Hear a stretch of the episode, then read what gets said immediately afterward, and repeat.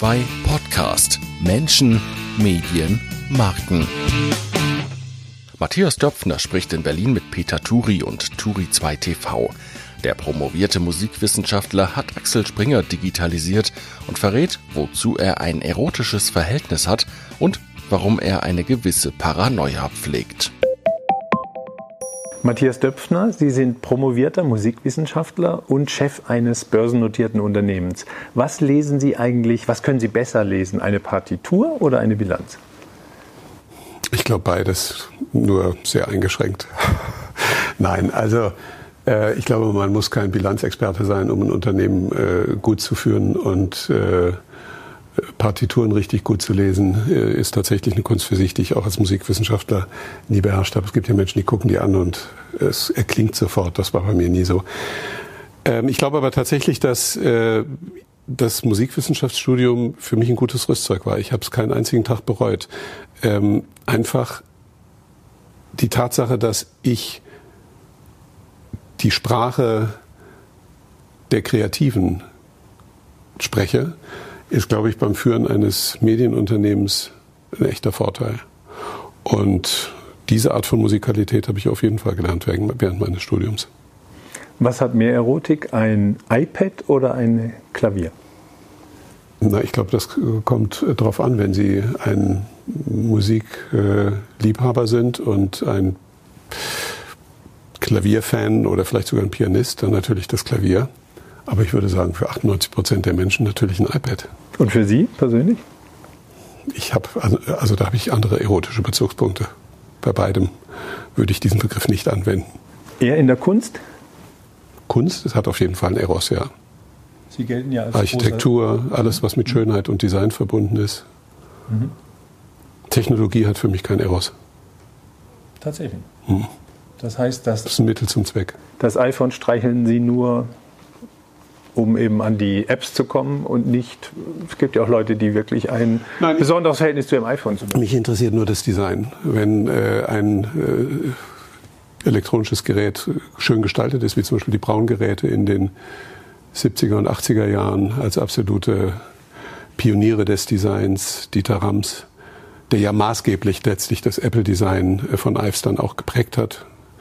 Wenn Sie sich das iPod angucken, und das kleine Transistorradio von Braun, dann sehen Sie da eine Linie, Minimalismus. Das hat mich immer fasziniert. Und in dem Sinne interessieren mich dann auch äh, elektronische Geräte, wenn sie schön gestaltet sind. Aber äh, die Technik selbst ist eine Funktionalität, ein Mittel zum Zweck und die macht einem das Leben einfacher und das ist großartig. Sie haben nicht nur Musikwissenschaften studiert, sondern auch Germanistik und Theaterwissenschaften. Trotzdem ein weiter Weg zum Unternehmenschef.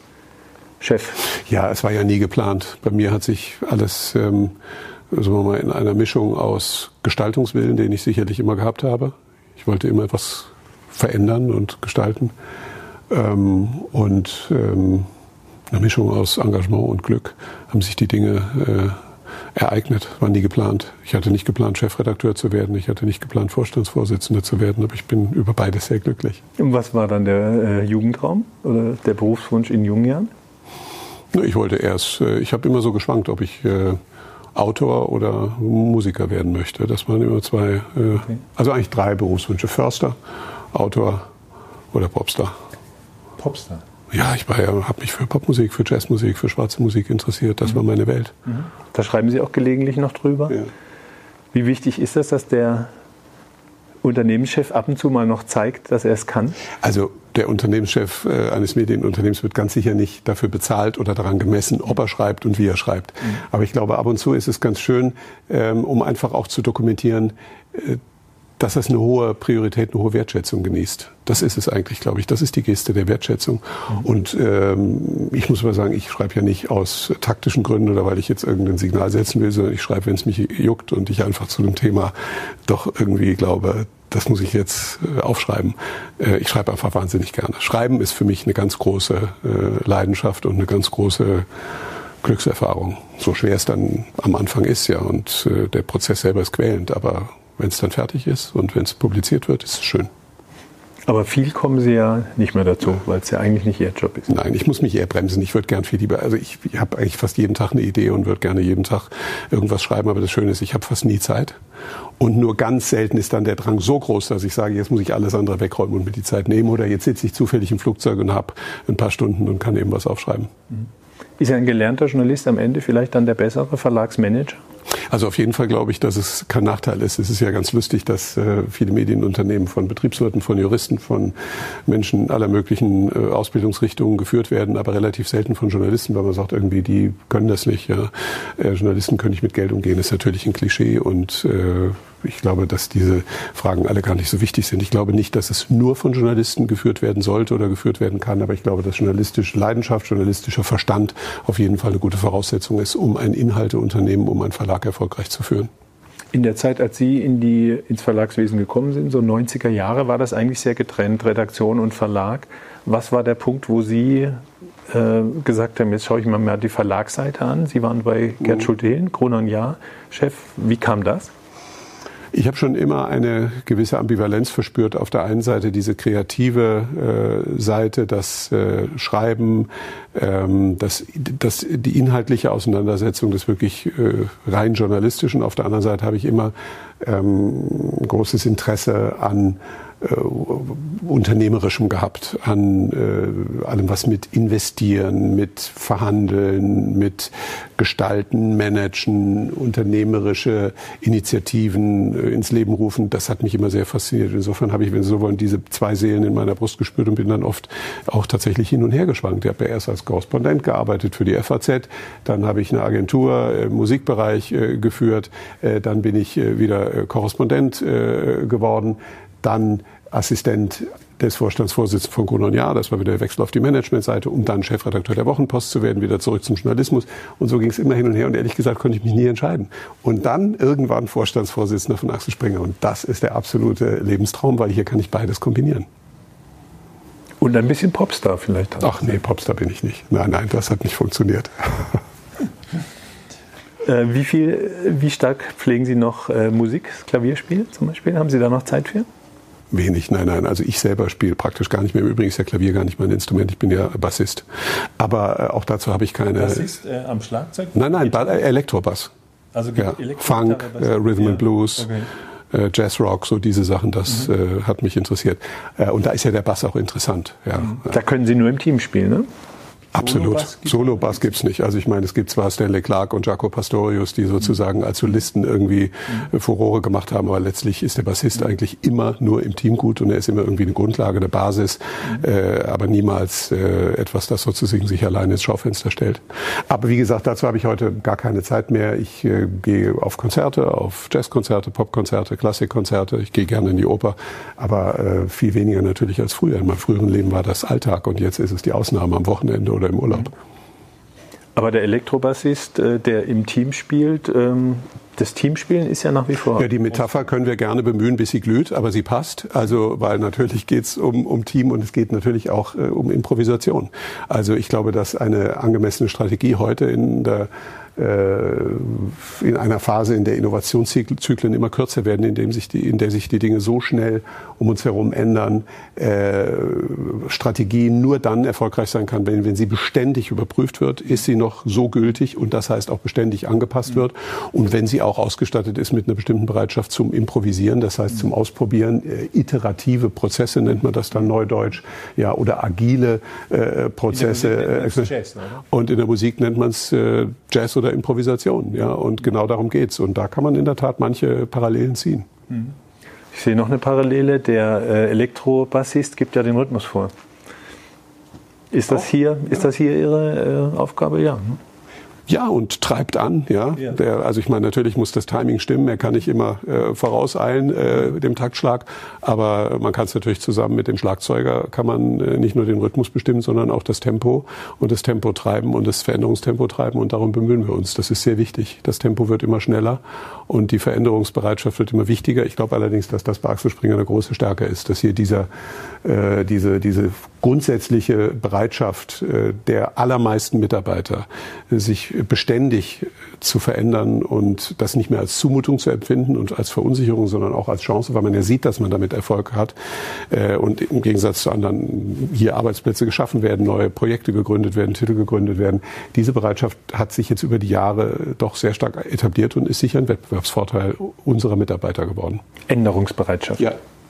Mhm. Und wie haben Sie das einführen können. Also vor 20, 25 Jahren war Springer ja schon ein bisschen auf sich selber auch bezogen und nicht jetzt der erste Verlag, der die Digitalisierung umarmt ja. hat zum Beispiel.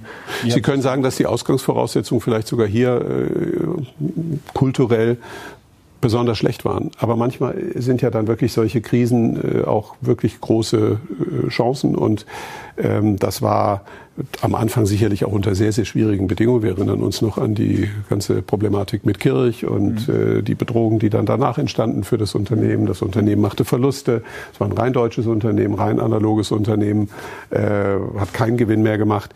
Äh, in so einer Situation äh, ist dann auch die Möglichkeit, Dinge sehr grundlegend zu verändern. Und das ist am Anfang sicherlich auch mit Vorgaben und Durchsetzungsstärke äh, verbunden. Sie können dann nicht alle fragen, wollt ihr das? Und wenn alle Ja schreien, dann machen sie es. Und Sie müssen auch Dinge machen, die sehr unpopulär sind.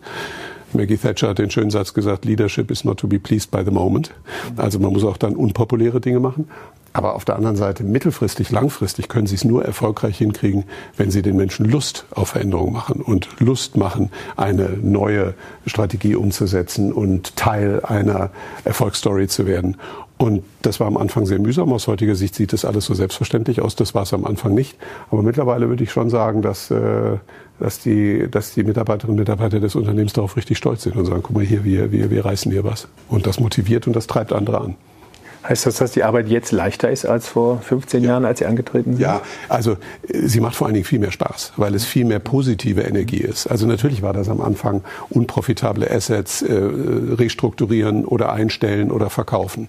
Mitarbeiter, die wir wirtschaftlich uns nicht leisten können, entlassen, abbauen, umbauen dann eine Digitalisierungsstrategie implementieren, Gewohnheiten brechen, Mitarbeiter verunsichern, Risiken eingehen, die äh, erstmal von allen abgelehnt werden und als wahnsinnig eingestuft werden und so weiter. Das ist natürlich auch sehr viel, wenn Sie so wollen, negative Energie. Und mittlerweile sind wir in der Position, dass das Unternehmen tatsächlich ganz überwiegend auch von Wachstumsgeschäft geprägt wird, organisches Wachstum hat, unheimliche Wachstumsmöglichkeiten auch in Zukunft gestalten kann, Mitarbeiter einstellen kann, neue Projekte ausprobieren und wenn sie erfolgreich sind, auch äh, dauerhaft umsetzen kann. Das sind natürlich alles viel schönere Dinge. Es macht viel mehr Spaß. Deswegen ist es in gewisser Weise ähm, schöner und leichter.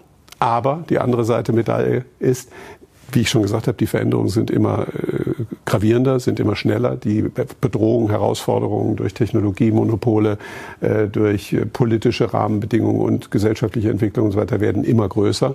Also in gewisser Weise können Sie auch sagen, es wird auch immer schwieriger. Und das aber macht es ja auch spannend. Deswegen gibt es keinen Moment der Routine oder des Zurücklehns, wo man sagt, oh, jetzt haben wir es mal geschafft und wir sind hier die digitalsten und die internationalen und die erfolgreichen. Das kann morgen vorbei sein. Und das weiß ich und das wissen viele hier im Unternehmen. Das ist ein ganz, ganz flüchtiges, fragiles Gut und man muss immer äh, jeden Moment daran arbeiten, dass es noch ein bisschen besser wird. Sonst fällt man zurück und dann ist alles vorbei. Es gibt den Satz, dass ein guter Unternehmer paranoid sein muss, immer Angst haben muss, dass er ja. überholt wird irgendwo? Also das ist, ja, das sehe ich so und das habe ich auch schon ganz oft äh, verwendet. Also dieser, für mich ist wirklich so ein Leitsatz, only the paranoids will survive. Ja, also das, das ist so und äh, da, da ist natürlich ein augenzwinkerndes, ironisches äh, Element drin, aber es ist auch ein sehr, sehr, sehr, sehr großes Korn Wahrheit äh, darin. Nicht paranoid jetzt im krankhaften Sinne, aber eben im Sinne von sehr vorsichtig. Ich habe auch schon mal den Begriff Zweckpessimismus geprägt. Ich bin ein sehr lebensfroher Mensch und äh, liebe das Leben und äh, finde, dass die Dinge nicht schlechter werden, sondern immer besser. Aber ich habe mir fast wie eine Technik äh, diese Methode des Zweckpessimismus angeeignet. Das heißt, ich gehe immer davon aus, äh, dass Dinge schiefgehen können und achte sehr darauf, was alles schiefgehen kann. Und die Genauigkeit, die damit verbunden ist, die Konzentration, die Disziplin, die damit verbunden ist, führt dazu, dass Sie Fehler vermeiden. Wenn Sie sich zurücklehnen und sagen, die Sache läuft doch und im Übrigen, wir sind sowieso die Besten und uns kann keiner, in dem Moment sind Sie sehr verwundbar und sehr, sehr unpräzise, machen Fehler und die Dinge gehen schief. Ist Springer noch verwundbar? Ja, natürlich sind wir verwundbar. Jeden Tag. Wo sind Sie? Wir sind äh, verwundbar, weil wenn Sie uns im internationalen Maßstab mit äh, äh Unternehmen, insbesondere in den USA und in China vergleichen, wir nicht ein mittelständisches Unternehmen sind, sondern äh, eine, eine, eine, eine, eine, kleine, äh, eine kleine Familienunternehmung, äh, die überhaupt nicht die Skalierung und die äh, kritische Größe hat, um irgendwo im internationalen Wettbewerb durch, wenn Sie so wollen, akquisitorisches Powerplay äh, irgendwo mitzuspielen.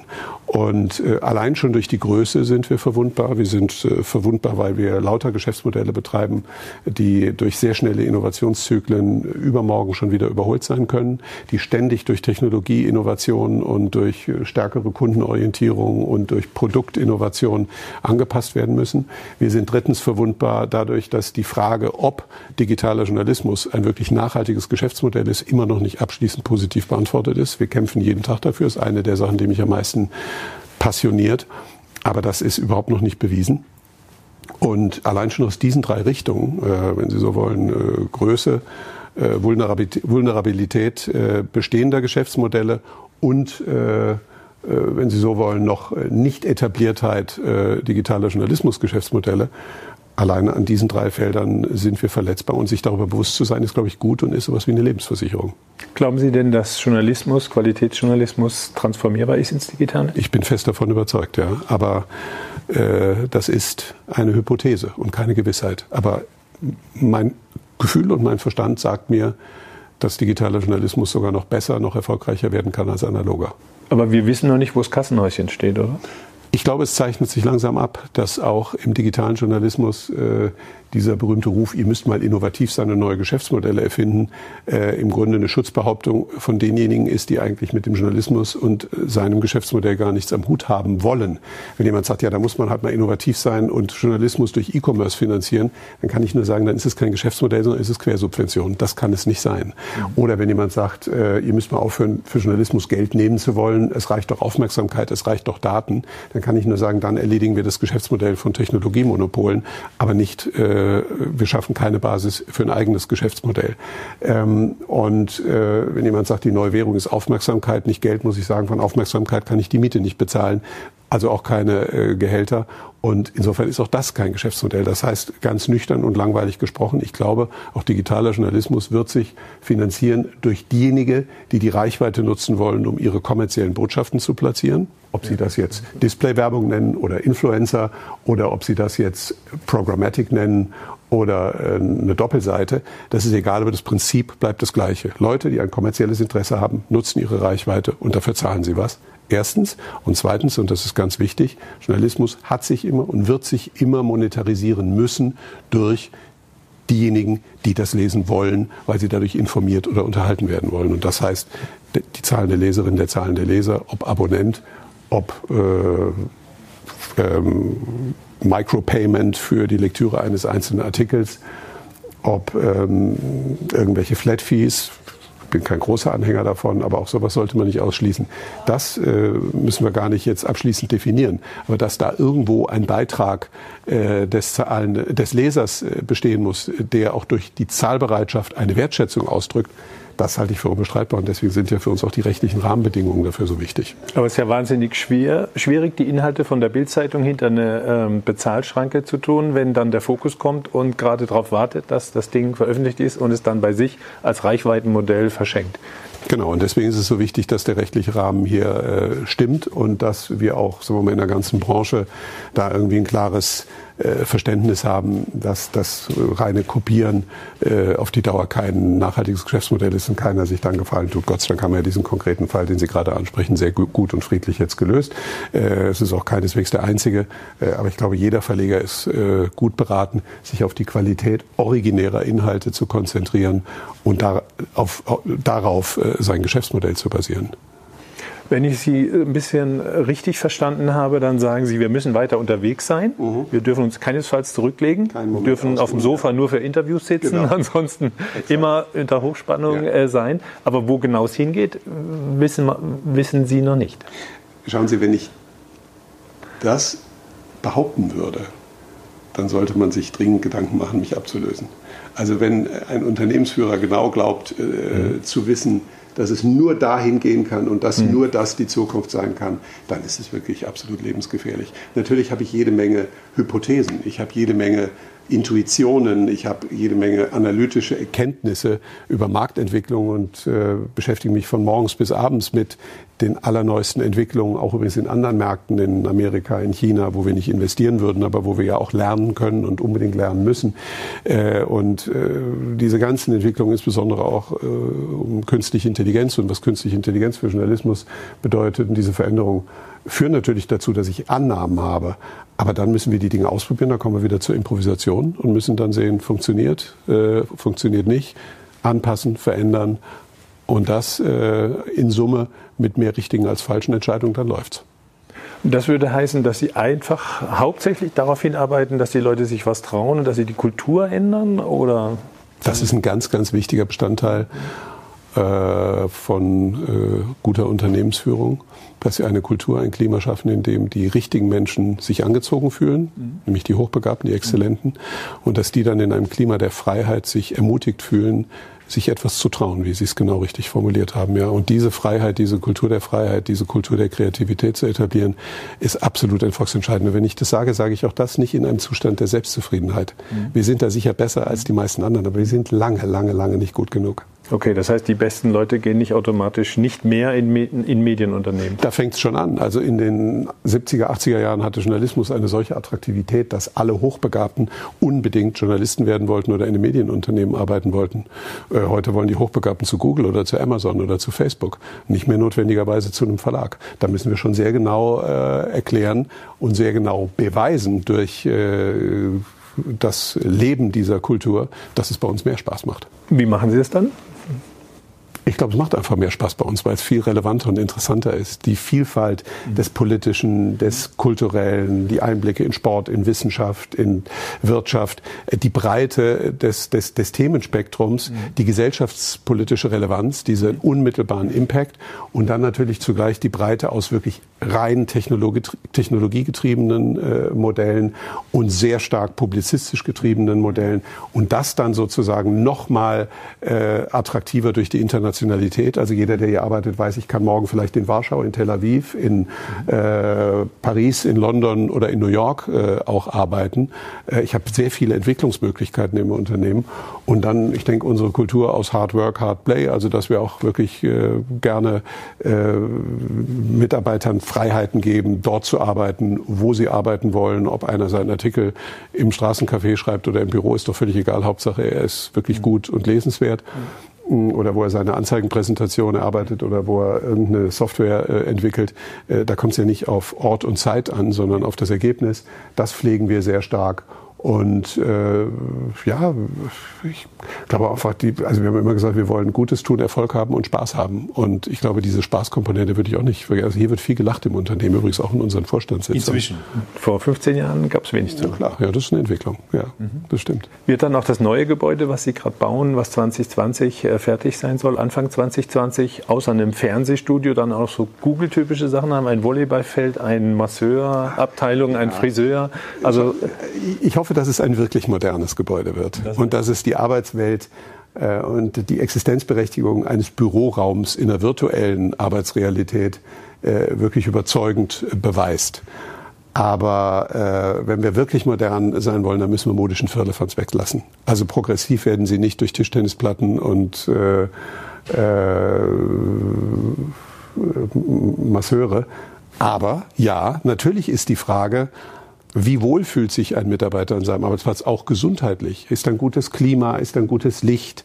Äh, kriegt er, wenn er verspannt ist, tatsächlich die Möglichkeit, vielleicht am Arbeitsplatz eine Massage zu bekommen? Also die Massage gibt es dann im neuen Gebäude? Ja, die gibt es aber auch schon hier. Ah, okay. Äh, die gibt es schon hier. Also da achten wir immer drauf auf Mitarbeitergesundheit und äh, eben auch die Dinge, die man im Privaten erledigen möchte, möglichst nah an den Arbeitsplatz zum Teil zumindest heranzubringen so dass ich vielleicht nach dem Arbeitsplatz eine Reinigung finde, wo ich meine Klamotten reinigen kann. Oder natürlich die Kindertagesstätte, die wir schon seit langem hier haben, dass, dass Kinder zum Wohle der Väter und Mütter äh, direkt am Arbeitsplatz auch betreut werden können. Wenn ein Kind krank ist, man mal eben vorbeigucken kann. Das sind natürlich Dinge, die zum Wohlbefinden beitragen. Und das wollen wir schon machen. Aber ich, ich, ich bin immer darauf bedacht, dass wir es nicht an so Äußerlichkeiten festmachen, dass es nicht so Attitüden sind, sondern dass es in der Substanz wirklich gut funktioniert. Das gilt auch für diese ganze Frage Großraumbüro versus Einzelzimmer. Dieser Streit, der ist doch jetzt irgendwie Jahrzehnte alt und ehrlich gesagt dadurch beendet, dass man mittlerweile weiß, es ist weder nur das eine noch nur das andere. Es geht um die intelligente Kombination.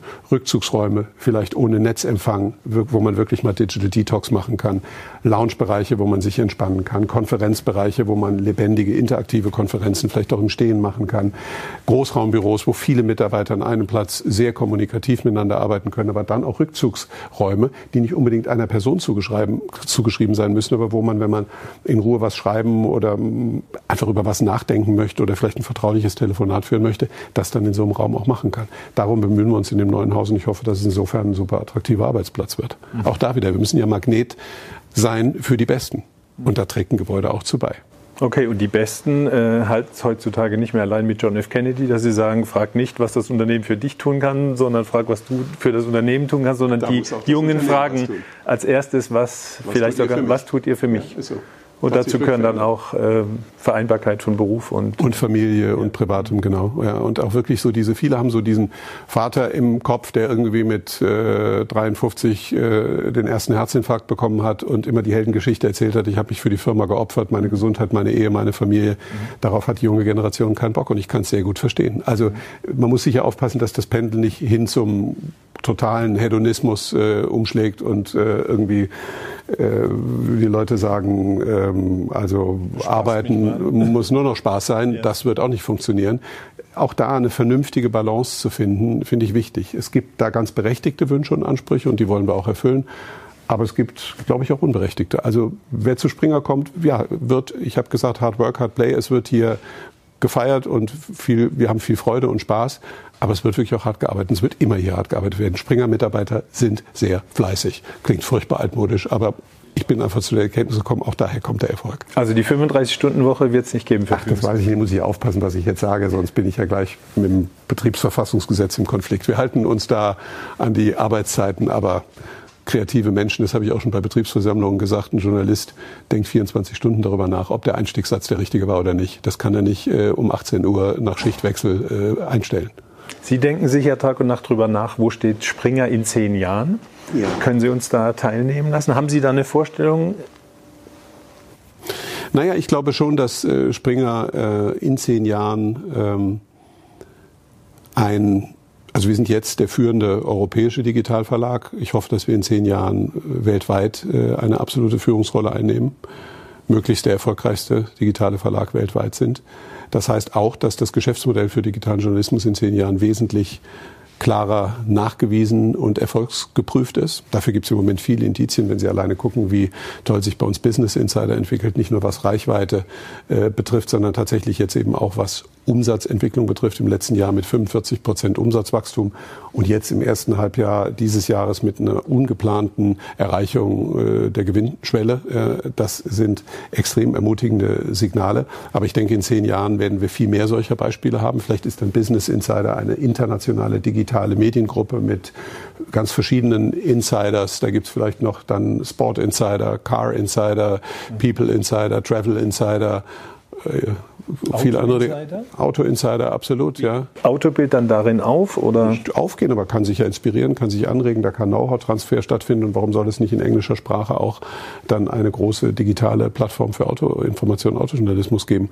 Das ist jetzt keine Ankündigung, das ist ein Brainstorming, weil ich einfach glaube, solche Dinge sind möglich. Aber Ihre Zielmarke aber, ist der weltweit erfolgreichste digitale Verlag. Ja, das ist das ist mein Ziel und dazu werden, glaube ich, auch in zehn Jahren äh, die Erlösquellen gehören, die äh, schon in der Vergangenheit auch zu dem Verlag gehörten. Und da spielten natürlich die Kleinanzeigen immer eine Rolle. Wir sind heute als Classifieds, wie es in Englisch oder Neudeutsch heißt, Classified Ad Plattform äh, schon heute die, der, der äh, Weltmarktführer in dieser Kombination der Assets.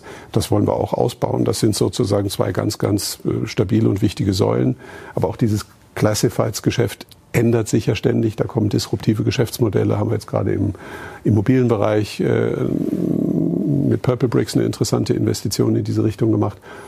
Also ich glaube, das werden weiterhin Kernelemente bleiben. Vielleicht gibt es in zehn Jahren noch eine dritte Säule, die noch dazugekommen ist oder Fernsehen. eine vierte Säule. Fernsehen wird äh, auf ganz selbstverständliche Weise verschmelzen. Jede Medienmarke wird Videoinhalte äh, beinhalten. Das gilt für Sie. Wir machen ja hier auch äh, eine bewegte Sache und schreiben es nicht nur auf. Also insofern, das wird ein selbstverständlicher Bestandteil sein von allem. Das können Sie gar nicht mehr trennen. Bild ist in zehn Jahren auch ein Fernsehsender äh, äh und ein äh,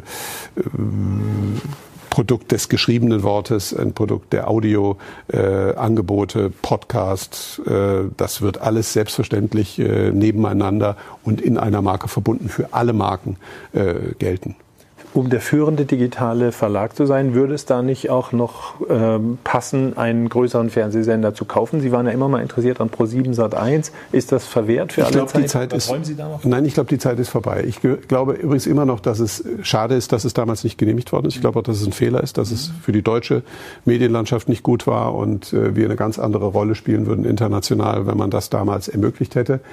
Ich glaube allerdings, dass heute ein, äh, sagen wir mal, linearen Fernsehsender zu erwerben absolut strategisch kein richtiger Schritt mehr ist, weil das lineare Fernsehen die Disruption, die äh, der Printsektor in den letzten zehn Jahren äh, erlebt hat, noch vor sich hat oder wesentlich vor sich hat und deswegen aus dieser Kombination äh, gar kein Segen mehr entsteht heute. Das ist jetzt eben einfach äh, fast 15 Jahre zu spät. Ähm, damals wäre es großartig gewesen und man hätte heute was Wunderbares daraus schaffen können.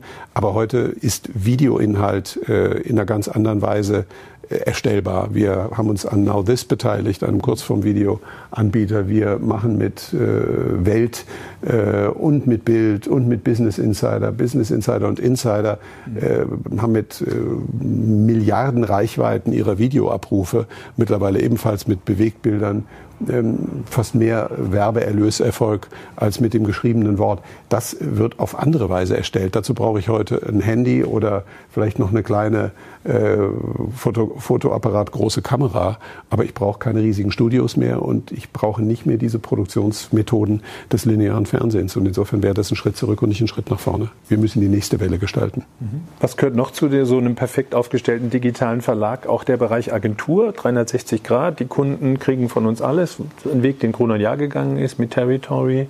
Eventbereich, also was fehlt noch zur Abrundung für das neue Bild eines digitalen Verlags?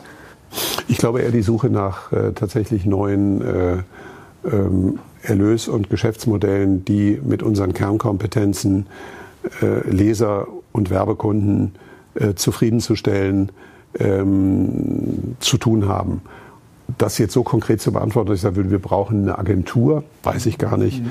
Ähm, Events, natürlich spielt es äh, eine Rolle, auch bei uns gibt es viele äh, Veranstaltungen und äh, die sind wichtig. Und da können auch wieder äh, Geschäfte draus werden und sich Dinge entwickeln. Konferenzen und andere Dinge äh, entwickeln sich ja sehr spannend.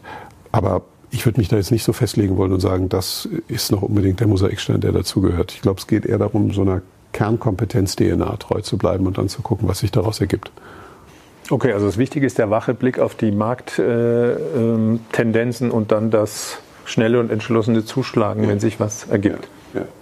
Und unbedingt jetzt wirklich die Möglichkeiten nutzen, die sich auch durch künstliche äh, Intelligenz ergeben. Was könnte sich denn da für den Journalismus? Also erstmal überhaupt wird die Rolle von Technologie in unserem Unternehmen mit jedem Jahr größer und ich glaube, wir müssen uns auch überlegen, wie wir Technologie behandeln, dass Technologie nicht einfach nur so eine Art Dienstleistungskompetenz ist, sondern dass Technologie wirklich eine Kernkompetenz ist, auch ein Kernprodukt des Hauses wird. Wir werden Schritt für Schritt äh, immer mehr zu Technologieexperten äh, nicht zu einem reinen Technologieunternehmen, aber Technologie kann schon und ist schon ein zentraler Strategiebestandteil. Das, äh, das ist, glaube ich, äh, eine ganz wichtige Entwicklungslinie. Und was konkret künstliche Intelligenz betrifft, da stellen wir eben ja doch fest, dass ähm, von der besseren Betreuung des Lesers, weil wir genauer wissen, was er liest, was er lesen will, weil wir viel zielgenauer anbieten können, äh, weil wir ihn viel punktgenauer erreichen können und zufriedener machen können, ähm, bis hin äh, zu den Hilfsmöglichkeiten, die sich durch Roboterjournalismus äh, für uns ergeben. Wir nutzen das ja heute schon bei der Welt in der Fußballberichterstattung, zweite, dritte Liga, wird alles von äh, Bots geschrieben und die machen das verdammt gut, sobald es um quantitative Themen geht. Das können Sie zum Beispiel auch bei Wahlergebnisanalysen, überhaupt Wahlberichterstattung, bei Börsenkursen und so weiter ganz hervorragend machen. Mhm. Und ähm, dadurch ergeben sich Möglichkeiten, wiederum Menschen noch stärker für die Dinge einzusetzen, die auch dauerhaft Menschen einfach besser ähm, oder überhaupt nur erledigen können und die niemals von einem Computer erledigt werden können. Investigative Recherche, literarische Reportagen, Kommentierung. Das sind äh, Kernkompetenzen, die immer wichtiger werden und das andere wird zur Commodity, die eben auch von, von Bots erledigt werden kann. Und das sollte man nicht irgendwie abwehren und sagen, oh Gott, das kostet Arbeitsplätze, sondern im Gegenteil, es schafft vielleicht sogar welche, weil sie mehr Leser gewinnen und äh, zufriedenere Leser haben, bessere Produkte einfach machen. Wie lange wird es gedruckte Produkte noch geben bei Springer? Da gibt es ja den schönen Satz von Hermann Josef Abs, dem früheren Vorstandsvorsitzenden der Deutschen Bank, der gesagt hat, ich habe mich mit Prognosen noch nie getäuscht, weil ich noch nie welche abgegeben habe. Okay. Also zumindest sollte man äh, da sehr vorsichtig sein. Bill Gates hat gesagt, im Jahr 2000 wird es keine Zeitung mehr geben. Ich glaube, im Jahr 2000 haben die Zeitungsverlage die höchsten Gewinne ihrer Geschichte geschrieben. Ich glaube, bestimmte Zeitschriften und Zeitungen werden noch sehr lange existieren, werden sehr lange noch eine Rolle spielen vielleicht viel länger, als viele jetzt glauben, vielleicht noch Jahrzehnte. Ich glaube allerdings, dass man ganz nüchtern sehen muss, dass es kein wachsendes Geschäft mehr ist. Da gibt es wenige Ausnahmen, da kommt plötzlich mal ein Landlust und dann sagen alle, ach, da geht noch was. Und so gibt es auch ein paar andere radikal kreative Ideen, die dann plötzlich äh, wirklich, und das probieren wir auch ständig aus, wenn Sie gucken, wie viele Zeitschriften wir in den letzten zehn Jahren gegründet haben. Ich glaube, das ist äh, komplett kontraintuitiv, weil man denkt, Springer spricht nur noch über Digitalisierung und wenn Sie genau gucken, haben wir da äh, eine richtige Gründungswelle von neuen Printtiteln ins Leben gerufen. Aber es löst, löst das Problem nicht, dass insgesamt in diesem Feld kein Wachstum mehr ist. Es ist ein rückläufiges Geschäft. Junge Leute lesen kaum noch auf Papier und deswegen sollten wir das ganz nostalgiefrei sehen. Das geht, solange es geht. Irgendwann geht es fast nicht mehr. Da gibt es vielleicht nur noch ein paar Newsletterartige Printprodukte oder Prestigeprodukte, Coffee Table äh, Produkte, die dann irgendwie noch auf dem Tisch liegen. Ähm, das wird es sicherlich lange, lange noch geben. Aber die Zukunft des Journalismus ist auf digitalen Distributionskanälen. Darauf sollten wir uns konzentrieren und versuchen, dass dieser Journalismus noch besser wird, als der Printjournalismus je war. Letzte Frage an den Chef von Springer. Vor acht Jahren haben Sie uns schon mal ein Interview gegeben. Da äh, haben wir gefragt, äh, wie Sie morgens Ihre Zeitung lesen. Da haben Sie gesagt, Sie lesen 14 Zeitungen. Das hat mich schwer beeindruckt, deswegen ist es mir auch in Erinnerung geblieben. 14 Zeitungen gedruckt mhm. morgens. Ist das immer noch so? Also das haben Sie echt gut in Erinnerung, denn in der Tat. Ich habe es nachgeguckt. ja, okay. Aber ähm, ja gut, war, Recherche ist. Äh, ich hatte 13 in Erinnerung. Nein, es ist, glaube ich, tatsächlich, es waren 14 und das ist ganz gut, dass Sie nachfragen, weil ich muss Ihnen sagen, es ist tatsächlich ein bisschen weniger geworden. Ich habe die eine oder andere Zeitung abbestellt. Ich habe immer noch ein paar, also ich habe immer noch einen Stapel morgens. Aber wenn ich ganz ehrlich bin, das Zeitbudget, das ich heute für diesen Stapel verwende, äh, das ist deutlich niedriger geworden, während umgekehrt das Zeitbudget, das ich äh, mit meinem Handy äh, verbringe, um dort Nachrichten zu lesen, ist natürlich dramatisch höher als damals vor acht Jahren. Und auch mein Nachrichtenkonsum ist mittlerweile ganz überwiegend digital. Turi 2 Podcast.